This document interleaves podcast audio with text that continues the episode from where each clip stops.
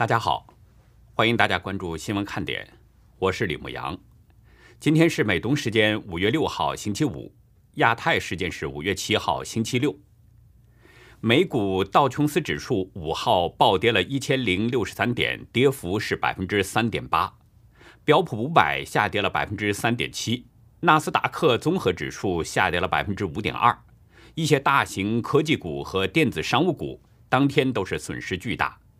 有分析师表示，他在市场二十五年来从未见过这样的场面。韩国国家情报院五号宣布，已经正式获得加入北约的卓越联合网络防御中心，成为北约网络防御中心的第一个亚洲国家成员。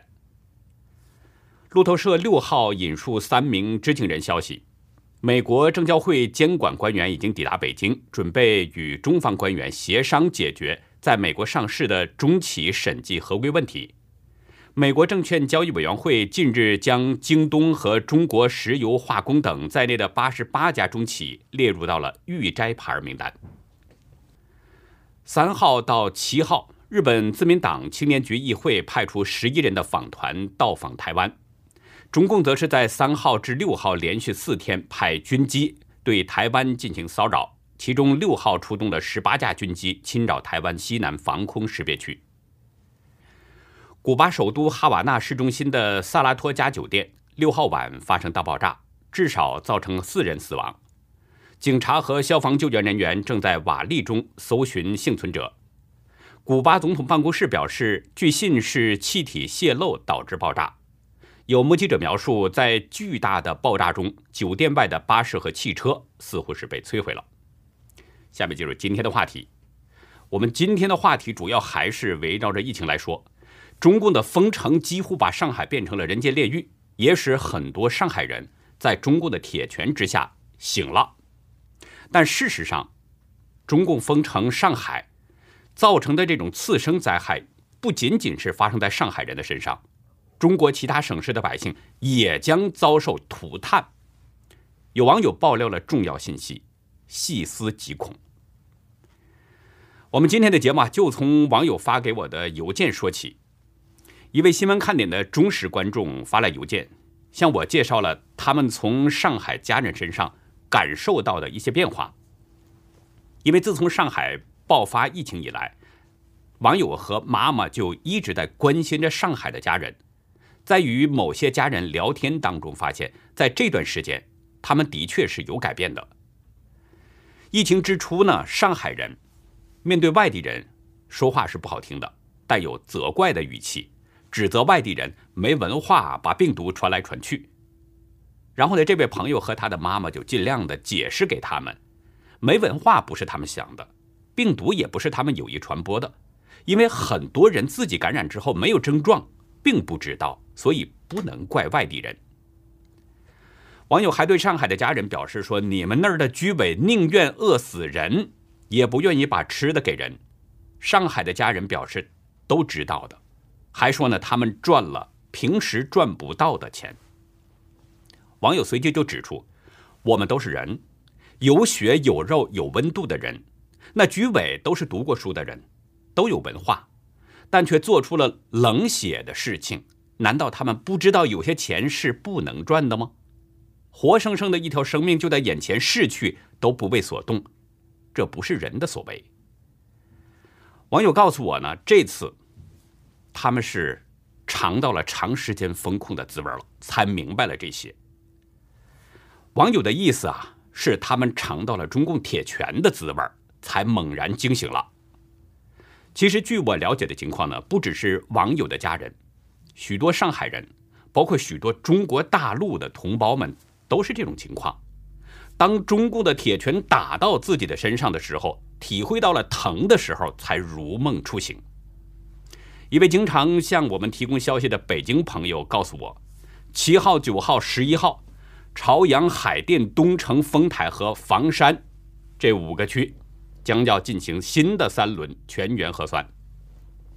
网友写了这么一句话：“多捅捅也好，把脑子里的淤泥捅干净就清醒了。”邮件中表示呢，说今天北京官方称要小心有症状但阴性的。昨天有个说朝阳的保洁四次阴性，然后阳了。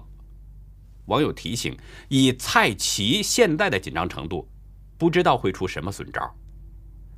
网友表示呢，说邮件说的都是身边普通人的普通事儿，算是给自由的人们讲一个苦难的中国故事吧，平淡细碎，却像余华的《活着》，读着令人窒息。根据网络过去三十天的统计，上海市民搜索心理咨询等关键字是。大幅度增加，增加的幅度达到了百分之二百五十三，整体负面情绪达到了两年来的最高点。事实已经表明了，心理问题已经成了上海封城的又一种次生灾害，有四成上海人出现了抑郁情绪。著名书画家刘海粟之女、书法家刘禅女士也是身在上海。前不久呢。刘禅在家中写了八个大字：“人间炼狱，海上魔都”，以表达他内心的愤懑。在大字的两侧，刘禅用一些小字做了说明：九十四岁老人被半夜转移，十二岁孩子徒步走五十多公里，上海当得起“魔都”二字，百姓若在炼狱之中。然魔都似炼狱，可人间炼狱何止魔都？今见有九十二座城市被封，祈愿这些城市之百姓能被善待，莫让我偌大中国众多城市俱为群魔乱舞之都。今天上海卫健委通报，昨天新增了是四千二百六十九例阳性病例，比前一天下降了百分之八点二。上海政府的官员表示呢，说疫控形势稳中向好，得到了有效控制。但社会面仍然有阳性病例报告，存在疫情反弹的风险，需要继续推进清零攻坚行动。社会面发现阳性病例的地区，包括上海的金山区。这个已经宣布社会面清零的上海西南部地区，今天通报了两例阳性病例，随即全区八十万居民又开始了新的一轮大规模核酸检测。当局所说的这个社会面清零呢，我们都知道有一个重要条件，就是过去的十四天当中没有新增的病例报告。金山区在四天前就已经没有了病例报告了，到现在已经是十八天了。可是今天又突然冒出两个病例，你还看得懂当局的这个鬼操作吗？北京网友通过两件事儿，突然明白了什么是动态清零，什么是静态清零。他的先生啊被弹窗，需要做核酸，于是呢就开车转了一圈发现通州家那边所有医院外面的核酸点都没了，而以前是有三四个的。这样人们只能去旁边的医院检测，但是医院的检测比较难，它限号，每天发多少个号，排号到后天都排不上。网友说：“这不就是静态清零吗？”让有核酸才能出门，但不给你做核酸的机会，意思就是老实跟家待着，保持静止。那么什么是静态清零呢？放假期间啊，网友有一个同学带着孩子去丰台区的奶奶家住，但是孩子的学校要求呢隔天做核酸，而丰台区那几天没有核酸点儿。最终，这个同学是带着孩子去了网友家那边做了核酸。网友说：“这就是动态清零，让你满城跑做核酸。”上海退休大学教师顾国平今天对大纪元表示：“中共的清零政策失败的一塌糊涂，彻底拉下了中共的画皮。清什么零？他们根据需要随心所欲的控制舆论，剥夺老百姓各种权益。”到底什么时候解封？遥遥无期。现在老百姓对他们是一片骂声。顾国平说啊，封城以来，整个上海乱成一团糟。他们借防疫大发国难财，垄断所有物资，天价出售给老百姓。全国各地支援上海的救援物资，他们也不发放，扣在那儿，让它烂掉，扔在垃圾桶里。顾国平提到的这些封城乱象啊，此前我们都提到过，我们这里就不再重复了。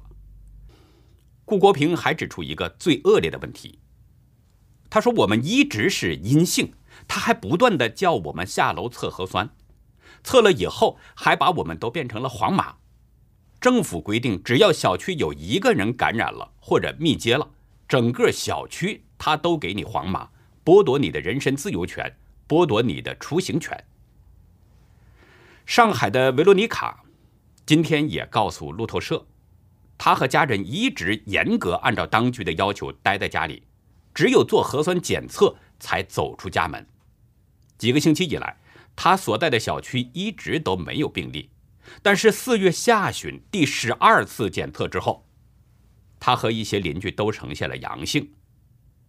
维罗妮卡说：“我不知道我们是怎么感染的。”另外呢，顾国平还指出，上海封城造成供应链断裂。业务放缓，经济停滞，很多人房贷车贷还不起，房子都拍卖了。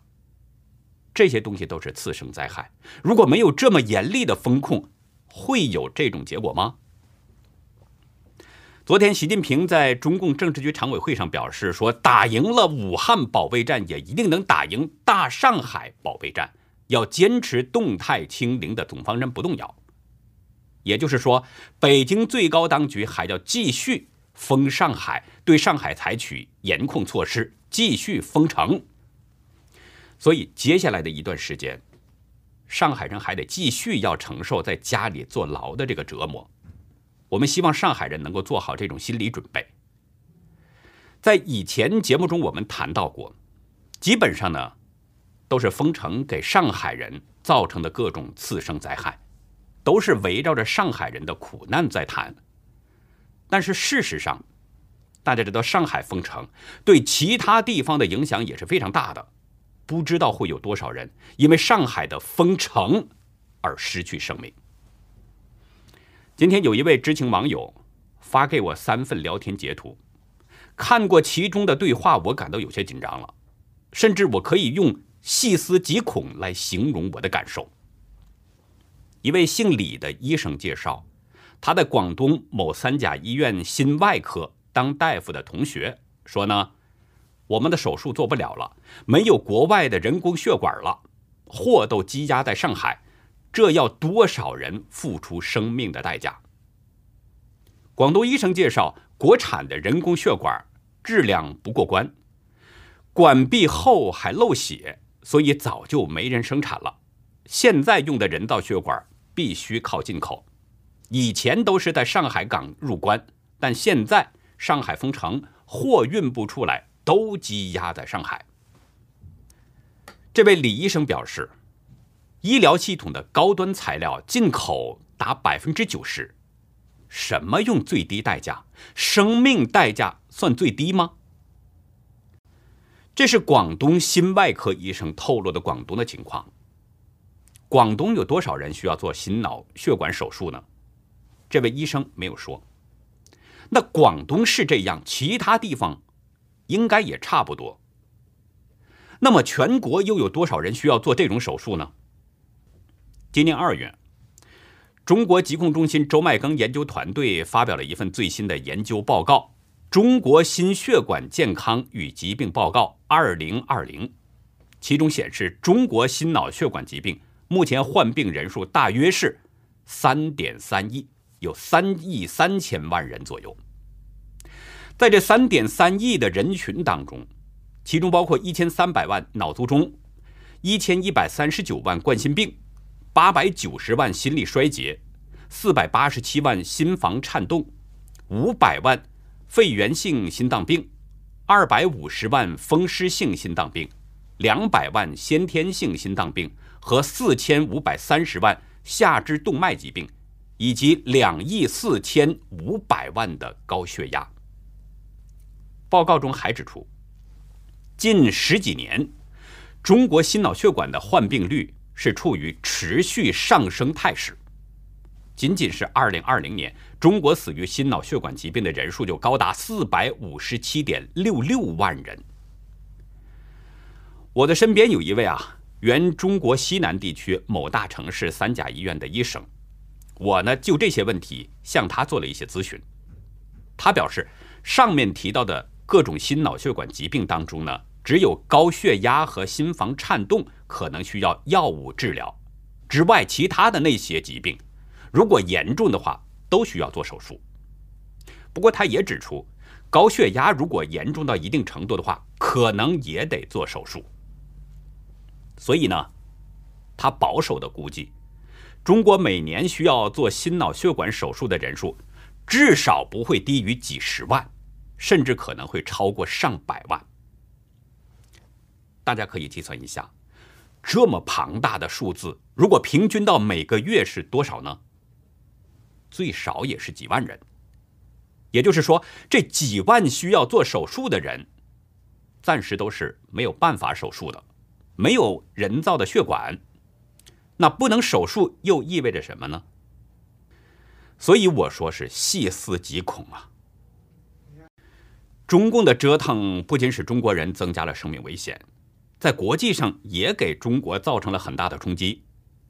今天呢，原定是今年啊，在中国举办的三项大型的体育赛事都发生了变化了，两项赛事被延期，一项赛事被直接取消了。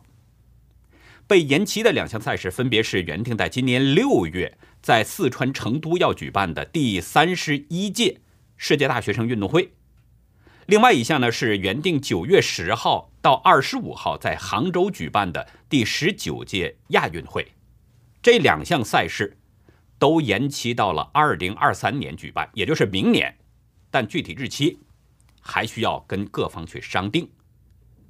被取消的赛事呢是原定十二月在广东汕头要举行的。第三届亚洲青年运动会，因为亚青会已经延期过一次了，所以呢，这次汕头亚青会就直接取消了。下一届亚青会将在二零二五年到乌兹别克斯坦去举行。有网友发微博表示说，为了迎接这次亚青会，汕头在人力物力上没少付出，汕头街上已经竖起了亚青会倒计时的牌子。现在倒好。说取消就取消了，巨大投资泡汤不说，人心岂不更加难堪？其实说起来啊，还有一个多月就要举办的世界大学生运动会被延期，同样让人难堪。本来按照正常赛事安排呢，成都市大运应该是在二零二一年，就是去年举行，但是疫情席卷全球啊，导致东京奥运会推延了一年。那没办法，世大运也向后推延了。更让许多人没想到的是，今年中国的疫情又卷土重来了。现在几乎呈现的是遍地开花，许多省市或多或少的都通报了病例。一千六百多万人的成都市，在本轮疫情当中也通报了一千六百多例阳性患者，仅本土新增就有三百多例。需要指出的是，这还只是当局通报的数字。因为中共运作极不透明，所以外界很难了解真实情况。也就是说，国际大学生运动会不相信中共的数字，所以做出了再次顺延的决定。杭州亚运会被推迟，情况与成都师大运推迟的情况差不多。尽管央视报道当中啊只字不提疫情的情况，但谁都知道，疫情就是主要原因。上海的疫情已经不用多说了。即使是现在经过严重美化，每天上海通报的数字还是有几千例之多。上海距离杭州只有大约二百公里，而且上海向杭州转运了几万甚至更多的隔离人群，这些都是令人担心的情况。昨天浙江省通报，从三月三号以来，浙江已经累计通报了六百六十三宗确诊病例，无症状感染是七百八十六宗。涉及十一个社区市、七十一个县，其中杭州这一个城市就有三百九十宗。从通报数字来看，这些病例数字相对于一千二百万人口的杭州来说，所占比例并不大。但是大家知道，有两方面原因是值得注意的，一个就是刚才我们提到的，中共通报的数字向来经过美化，外界很难得知真实的情况。另一个就是，奥密克戎的传播力非常强，令人防不胜防。那现在距离亚运会原定的举办日期还有几个月，谁能确定杭州的疫情会发展到什么程度呢？如果疫情继续扩大的话，杭州会不会像上海一样封城呢？这些都是无法预知的。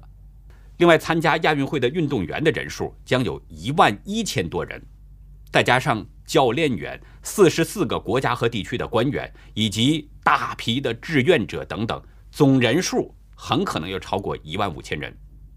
此外，还有大量的观众，这将是一个很大的聚集群体。一旦疫情要爆发，病毒进入到赛场，那将有不可预料的后果。正是由于这些疫情的原因，更是因为中共不透明和他的极端封城政策，让三大赛事就不得不做出改变了。大型赛事生变，那影响肯定是很大的。究竟有多大？外界是很难知道真实情况的。但是，二零一零年的广州亚运会一度曾留下上千亿的债务。在二零一一年的广州市两会上，中共的御用专家钟南山曾透露了一组数字。他说，亚运会投入资金达两千五百七十七亿元，其中广州投入一千九百五十亿，但是带来的债务。高达两千一百亿元，导致地方财政缺口很大。这是在正常举行亚运会的情况下，广州还落下了千亿的债务。那么现在杭州赛事已经生变了，它所产生的这个影响，特别是经济影响，一定会比广州的那个影响更大。虽然我们不能有一个具体的数字来说，但可以相信。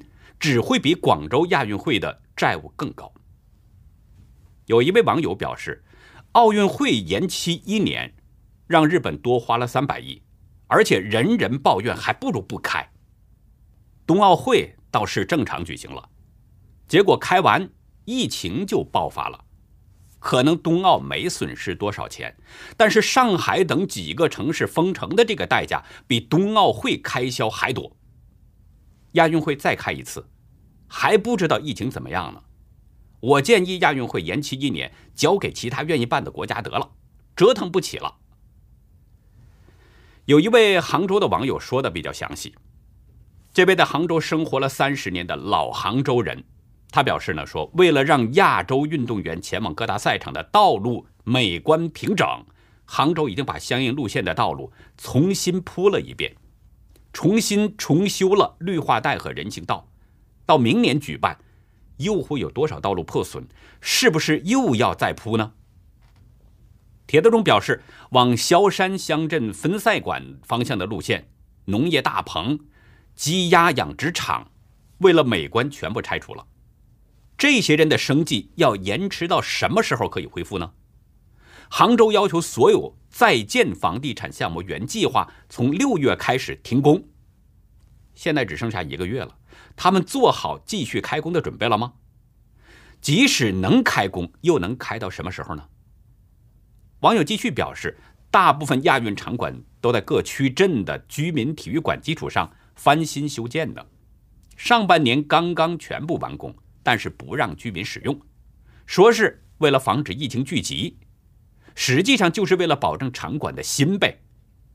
亚运会延期，居民用上场馆的时间也得往后推。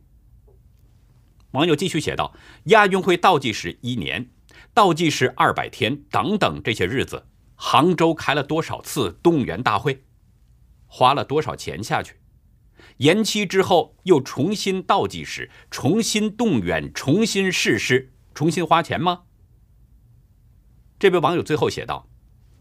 我是做户外广告行业，今年客户都没钱，仅有的钱都用来预定亚运媒体档期。原来我们基本准备战略，放弃一二季度的业绩了，就保证三四季度客户能填满档期。亚运延期，客户肯定撤单，三四季度也保不住，找谁说理去？